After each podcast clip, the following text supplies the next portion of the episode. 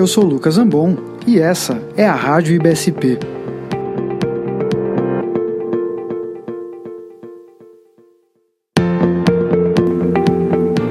Hoje nós vamos continuar falando da lista de preocupações para a segurança do paciente lançada pelo ECRI Institute agora em 2019, concluindo o que nós começamos no episódio passado.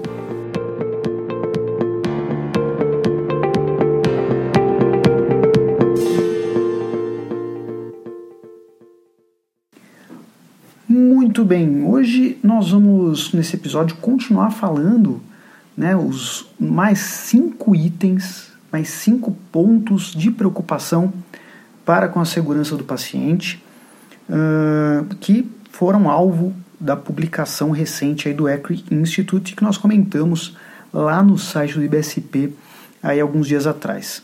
Bom, muito bem. Vamos começar aí com o sexto ponto levantado por eles, que é a detecção de mudanças na condição do paciente. A preocupação do ECRI, na verdade, já é uma preocupação antiga.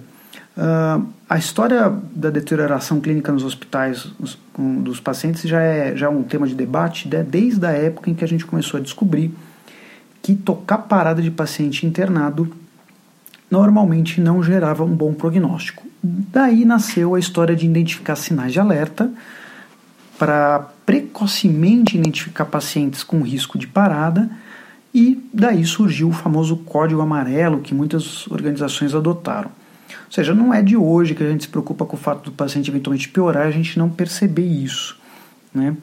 O que o ECRI ressalta é que muito desse, muita dessa deterioração, dessa falta de percepção, vem das transições de cuidado, ou seja, dos handoffs, das passagens de plantão, das transições entre organizações, entre instituições, e que a gente tem profissionais mal treinados para detectar essa, essa piora do paciente, Uh, o, o treinamento muitas vezes não é bom para ser assertivo nessa detecção, falta muito trabalho em equipe, né? falta, falta, falta usar ferramentas que deixem as pessoas com uma consciência situacional a respeito dos casos maior, como, por exemplo, o safety huddles, que vem sido algo que vem sendo muito discutido, muito levantado ou simples rounds beira-leito, que é uma coisa que já é mais praticado nas UTIs, mas a gente vê pouco nas unidades de internação, que é onde é, é mais crítico o paciente deteriorar sem ser visto.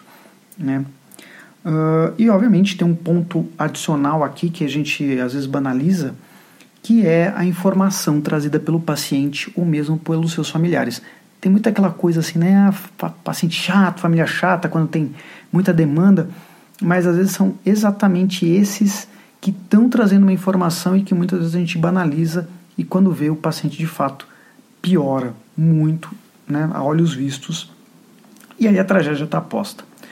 Então, essa preocupação com a piora de condição clínica do paciente é extremamente legítima e a gente deve enfocar muito isso no, né, no nosso trabalho com segurança. O sétimo ponto é uma questão de desenvolvimento e manutenção de habilidades. Bom, por que, que o EC levantou essa bola? O que tem sido visto uh, é que muitos profissionais não estão adequadamente capacitados e treinados nas diferentes incorporações de tecnologia que a gente faz.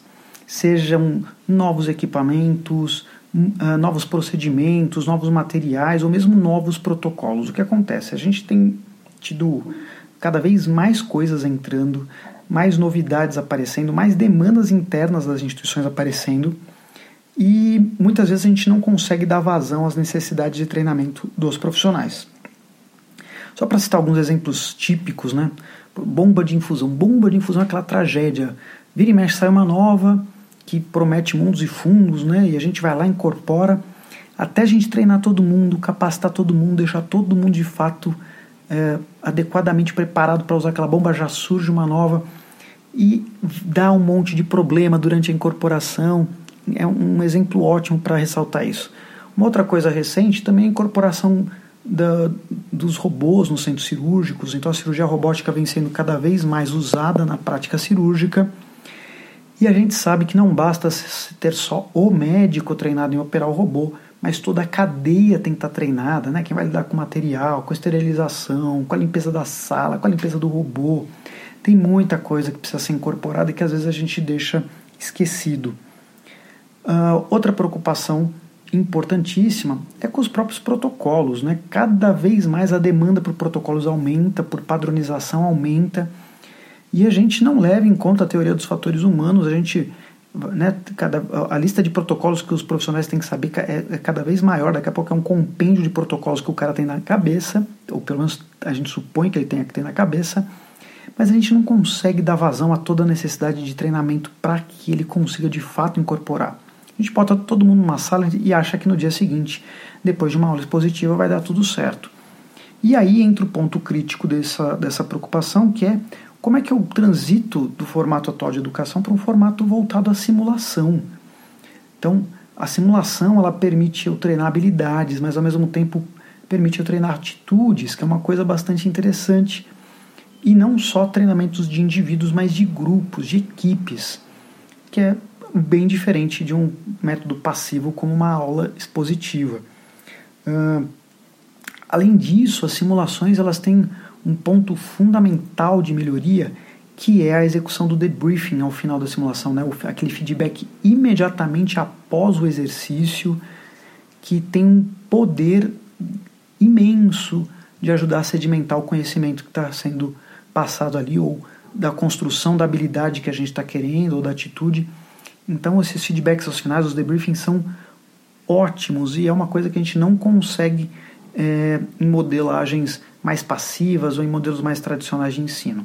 Então, essa preocupação de desenvolvimento de habilidades é crítica e esse enfoque na simulação pode ser uma excelente saída para as necessidades que os nossos profissionais têm hoje em dia. E o oitavo ponto? Bom, esse oitavo ponto vai parecer meio chovendo molhado, mas o ECRE levanta a bola da detecção precoce da sepse. De novo esse papo, de novo esse papo. A ponto aqui é que o ECRE levanta sempre a necessidade de detectar precocemente para que esse paciente não evolua para choque, disfunção múltipla ou óbito, porque a gente sabe que o prognóstico piora muito quando ele entra na disfunção de múltiplos órgãos. Além disso, que é, é, é algo quase óbvio, a preocupação do ECRE vem do seguinte: nos hospitais isso parece estar bem desenvolvido, mas como é que a gente detecta sepse em consultórios, em clínicas privadas, em casas de repouso, hospitais de retaguarda, hospitais de transição, fora daqueles ambientes hospitalares mais robustos, né, com muita incorporação de questões de qualidade, segurança, protocolos? Como é que a gente faz isso no contínuo da assistência? Como é que a gente treina esses profissionais? Como é que a gente institui protocolos adaptados às diferentes realidades, né, com checklists ou qualquer, quaisquer outras ferramentas que fossem necessárias para deixar esse processo robusto em qualquer circunstância de assistência?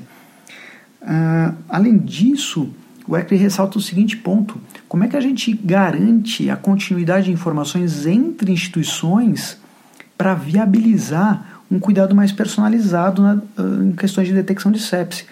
Um exemplo bastante emblemático é quando a gente tira um paciente de um hospital e coloca numa casa de repouso ou num hospital de retaguarda que supostamente eh, são ambientes de menor complexidade, por consequência, menos incorporação de tecnologia, menos, uh, eventualmente até pessoal menos capacitado. Como é que eu garanto que nesses lugares vai ser feita a detecção adequada da sepse com levando em conta os dados do paciente. Então, por exemplo, como é que é o nível de consciência basal desse paciente para eu saber de fato o que, que é uma alteração de nível de consciência lá na frente? Como é que são os sinais vitais dele no, no, no estado aí basal, estável dele, para que eu possa é, ter sensibilidade em detectar variações que podem ser críticas lá na frente, quando, no outro ambiente de cuidado? Então, é nesse ponto que o ECRI ressalta essa transição de informação entre instituições, pensando na detecção da sepse, ela é fundamental porque normalmente o que a gente está pensando é em detectar precocemente as disfunções orgânicas para intervir. Bom, e o nono ponto, penúltimo ponto aqui da nossa lista, é um ponto que ficou aí meio esquecido por muito tempo, pelo menos na maior parte das instituições ficou esquecido, que é a ocorrência de infecções relacionadas a catéteres venosos periféricos. A gente gastou aí, pelo menos a, vai, a, a última década foi muito enfocada nas infecções de corrente sanguínea relacionadas aos catéteres venosos centrais, mesmo aqueles passados de forma periférica, mas os catéteres centrais, né? E, e houve um, um, um, enfoque muito grande aí, bundle de passagem, o bando de manutenção, medidas de intervenção bastante robustas, porque de fato era uma preocupação tremenda, existe uma mortalidade atribuível a esses eventos bastante importante, com custos altíssimos, mas parece que a gente deixou meio de lado, em segundo plano, os problemas relacionados aos catéteres periféricos. Tem hospital que sequer mede suas taxas de flebite ou outras complicações advindas do, da passagem do uso dos catéteres periféricos, né, dos nossos acessos periféricos. Então, a gente sabe que tem desde falta de reconhecimento desses eventos até subnotificação e às vezes uma ignorância imensa mesmo dessas ocorrências, né? tanto em, em como reconhecer, como tratar, como conduzir, como reportar.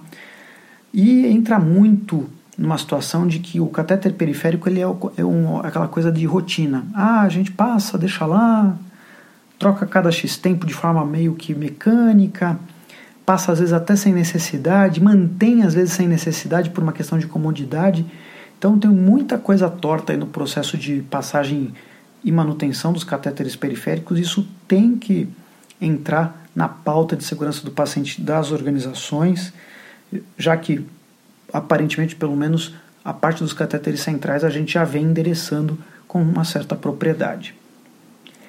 E o último item da nossa lista, o décimo item, a décima preocupação relacionada à segurança do paciente levantada para este ano de 2019 é como eu padronizo os esforços de segurança dentro de um sistema, dentro de uma organização de saúde.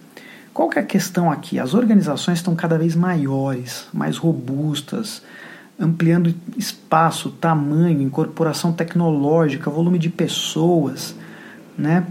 Uh, eventualmente várias organizações se juntam, formam verdadeiros sistemas de saúde dentro do sistema propriamente dito. E como é que essas organizações estão se adaptando, se estruturando para endereçar as questões de segurança do paciente de ponta a ponta, de forma sistêmica, de forma macro, não com iniciativas pontuais e locais. Né? E muito disso passa pela viabilidade que a gente tem que dar para que os líderes da organização se envolvam com as prioridades de segurança do paciente. E aí a gente está falando desde como eu monto a estrutura organizacional, como eu me comunico a respeito de segurança do paciente de ponta a ponta na instituição, que comitês, que fóruns estão formados, né? Núcleo, comissão, comitê, não importa o nome, mas existe fórum oficial dentro da instituição que enderece as questões de segurança do paciente. E por fim, como é que isso está linkado ao planejamento estratégico das instituições?